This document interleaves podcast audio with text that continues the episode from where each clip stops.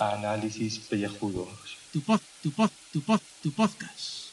Y cada día el de más gente limpia. Uop. Muy buenas y bienvenidos a este podcast de ducha. Día 14 de julio, día del asalto a la Bastilla, día de Francia, olala, eh, c'est la vie, tulifel, croissant, eh, canapé, eh, bichisua, etcétera, etcétera, etcétera. Y quedan 15 días para el retorno del señor Gaibras. Después de varios podcasts con abrumador éxito donde descubrimos las verdades sobre el mundo de la Thermomix y de las nuevas salas de cine, hoy nos damos el ostión padre, por lo menos por mi parte, porque hoy toca hablar de la mejor serie que hay actualmente en televisión. Estamos hablando de Krypton. Krypton es esa serie que ya sabemos que va sobre el abuelo de Superman. No sin antes un pequeño inciso sobre la serie de Jesús Gil, que yo me he visto el segundo episodio, y gente de Atlético de Madrid, gente acérrima al club eh, rojo y blanco, como mi amigo Akika de todo, o nuestro contribuyente ilustre como es Rafa Herrero, no veáis esta serie porque os puede dar un infarto padre cuando mm, recordéis cómo los Gils se quedaron con el club. Como ya digo, es una serie muy recomendable que tenéis que ver todos los que no seáis seguidores del club. Los demás, pues podéis recordar esos momentos de este personaje eh, sin duda peculiar. Vamos a dejarlo así. Por si acaso veo alguna querella. Bueno, Krypton, Krypton, ¿qué ha pasado hoy en Krypton? Bueno, bueno, bueno, bueno, bueno, bueno, bueno, bueno, esto ha sido la, la, la bomba. Yo pensaba que eran cinco episodios ahora y después iban a echar otros cinco. No, no, es que esto sigue. O sea, la semana que viene hay más Krypton. Yo pensaba, digo, bueno, pues esto ya se acaba. No, pues seguimos viendo este pedazo de serie que, que grande, qué grande es esta serie, en el cual, pues, a ver, ¿qué ha pasado? ¿Qué ha pasado? Eh, por un lado, tenemos a Laita que eh, ha atacado a los rebeldes y ha tenido un plan maléfico en el cual pues eh, mediante a la rubia la rubia que cómo se llama la rubia que no me acuerdo ahora mismo. Eh, joder la tenía que apuntada. Bueno la rubia la rubia. Pues eso que que les había engañado a Nisa, Nisa es la rubia, Nisa, les había engañado a los rebeldes diciéndoles que eh, iban a tomar un campo de Sagitari y los iban a exterminar a todos y les iban a, hacer una emboscada. Bueno, pues resulta que, que, como van con oxigenadores, pues estos oxigenadores estaban vacíos y han matado a todos los rebeldes. Bueno, pues la Laita esta que la habíamos dejado en el último episodio, pues con todos los rebeldes ahí capturados, dice que quiere hablar con Val y la tía del ojo cibernético. Vale, eso por un lado. Por otro lado, eh, Zek, eh, el protagonista, el, el, abuelo de Superman, eh, se encuentra ahí en la sala del trono con el general Thor, bueno, el general del trono, donde, donde el despacho del general Thor, y le ataca, le ataca y, le, y, y mientras le está atacando tiene ahí eh, alguien que le está susurrando eh, a la cabeza y es el Brainiac este que tiene un mínimo porcentaje de su conciencia está en, en ser, pero ya como es tan poderoso, pues dice que puede eh, darle consejos, consejos como un consejero, como, como un como el consiglieri de, del padrino. Pues eso. Eh, luego tenemos a la Jaina y a los Hazos, que desde los páramos han llegado al procesor. Esto va a ser importante para el final del episodio. Y bueno, pues la Laita esta que ha pedido una reunión, como ya dicho, con la, con la del ojo cibernético y Val, pues resulta que lo que exige es la rendición incondicional de los rebeldes. Y en ese momento la del ojo que tiene de repente pues, que puede lanzar rayos con el ojo cibernético, pues mata a todos los francotiradores que tenía Laita y se la lleva para el cuartel general. Y ahí es cuando le dice a Zod, eh, porque la llama, le llama por teléfono por cobro revertido, le dice, eh, o liberas a, al pueblo y nos dejas a los rebeldes en paz de nuestra luna lunera, o mato a tu hija. Entonces, pues tiene, tiene la diatriba de ¿qué hago? ¿Qué hago? Eh, ¿Dejo que maten a mi hija pero no retiro a mis tropas? ¿O, o al revés? Entonces, eh, con mis tropas pues les ataco y, y, armo la de Dios porque yo me debo a los Sagitari y a Krypton.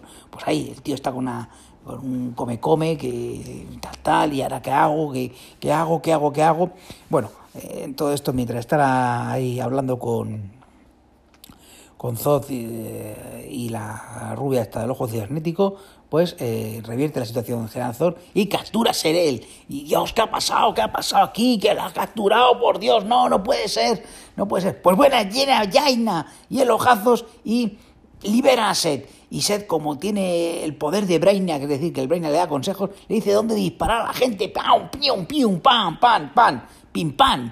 Y ya está. Y, entonces ahí eh, la, Ojos Biónicos se ha dado cuenta que realmente eh, eh les ha traicionado y ha metido la retirada no a, a sino ha metido a rebeldes, rebeldes que había capturado y que él había agazapado en los túneles de la luna esta, de Whitehorn esta, pues había ah, puesto a todo su ejército, con lo cual les había traicionado porque es vil y malvado.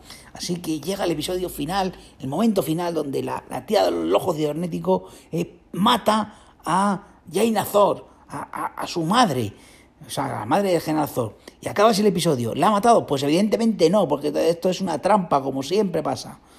porque no, ¿cómo va a matar a la protagonista de la serie, la protagonista villana de la serie, eh, el, interés amoroso del padre de Superman, perdón, del abuelo de Superman, que jaleo es esta serie?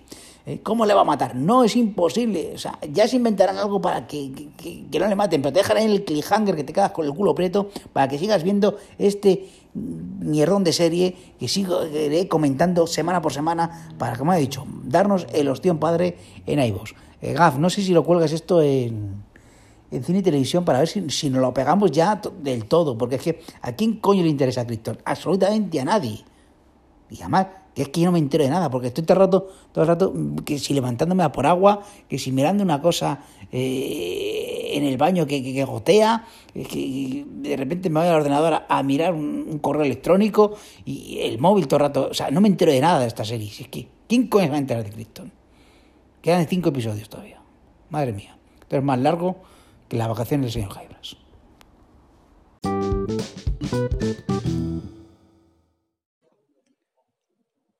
Saludos, queridos contribuyentes. 14 de julio. Mira que este no es un podcast de efemérides, pero es que hoy no ha habido ni una puñetera noticia, o a mí no me ha dado tiempo a encontrar ninguna que merezca la pena que la tratemos. Así que nos vamos a quedar con la celebración de, pues no sé qué aniversario es. Espérate, si fue en 1789 Estamos 2019, súmale 3, le quitas 2, no sé, eh, 230 años, 220 años, los, que sean, 300, eh, que me da igual, eh, que no soy, dale vosotros a la calculadora, de la toma de la Bastilla. símbolo del antiguo régimen que eh, se acabó o acabóse empezar ahí de resquebrajar, porque durar duró un poco y mucho más, ¿eh? no todo fue eh, camino de rosas. ¿eh? Todo es mm, la edad moderna y cuando pues, ya empezó ya empezó a removerse con la revolución norteamericana los derechos del hombre y todas estas cosas ahí, bla, bla, bla, y a poner las cosas por escrito ahí que todos somos iguales, libres y no sé cuántas cosas más. Todo bueno, en, en la Revolución Francesa, el invento de la guillotina, que lo derivó en la gilete, esa máquina de afeitar estupenda y maravillosa, que hay que agradecer a los franchutes, que hoy, pues bueno, hoy siendo domingo, pues tampoco habrán podido hacer, me imagino yo que mañana lunes se tomarán el día de fiesta, ¿no? Porque claro, pues si no, no lucen el calendario laboral, y un puente tienes que hacer, un puente por lo menos sí, ¿no? Y hoy también, pues eh, como siempre, pues el Riau Riau eh, y adiós a las fiestas de San Fermín y hoy a la mañana, pues los Miura, pues han pisoteado un poco a la gente, pero cornadas, cornadas tampoco es que hayamos tenido, no ha sido así una cosa eh, pues cada vez más bluff, ¿no? Cada vez como menos emoción porque van a tiro hecho, a tiro hecho, que ahí, ahí hasta manifestaciones en contra de, oye, pues para esto no montamos el cirio. Mm, pues igual dentro de unos cuantos años, uy, perdón, pues eh, por el ruido, pues desaparecen los enfermines y tampoco pasa nada, tampoco pasa nada, la gente evoluciona. Y no sé qué cojones ha sonado por ahí. Bueno, me, lunes mañana eh, estoy temblando y al mismo, porque sé que tengo ahí, o lo que suelen decirse coloquialmente, varios marrones flotantes. Eh, marrón flotante es el ñordo ese que cuando tú vas al baño, ¿sabes? Y, y, cagas, cagas ahí, las cosas que decirlas por su nombre, cagas. Y eso, por lo que sea, no tiene la densidad que debería de tener de consistencia y queda flotando y tú le das ahí a la bomba de, de la cisterna y el agua que rellena para que se, el sifón se, se, supere y por presión eh, empuje todo. Por, lo que sea, eso vuelve para atrás y está ahí, y vuelve y está ahí flotando como el corcho de, de una botella. Entonces, esas cosas a, a, veces pasan en el trabajo y no voy a dar más pistas porque tampoco interesa, ¿no? Pero mañana voy con eso y, es una espina clavada ahí que dices, leches, pues habrá que afrontarlo y es lo que hay. Y que salga el sol por donde sea, que siempre sale del este al oeste. Y ya está. Y no te pase nada. Que mañana es lunes y cada vez queda menos para las vacaciones que estoy deseando ya coger ya, porque estoy hasta el gorro. Y cuatro minutos en dos, uno, cero.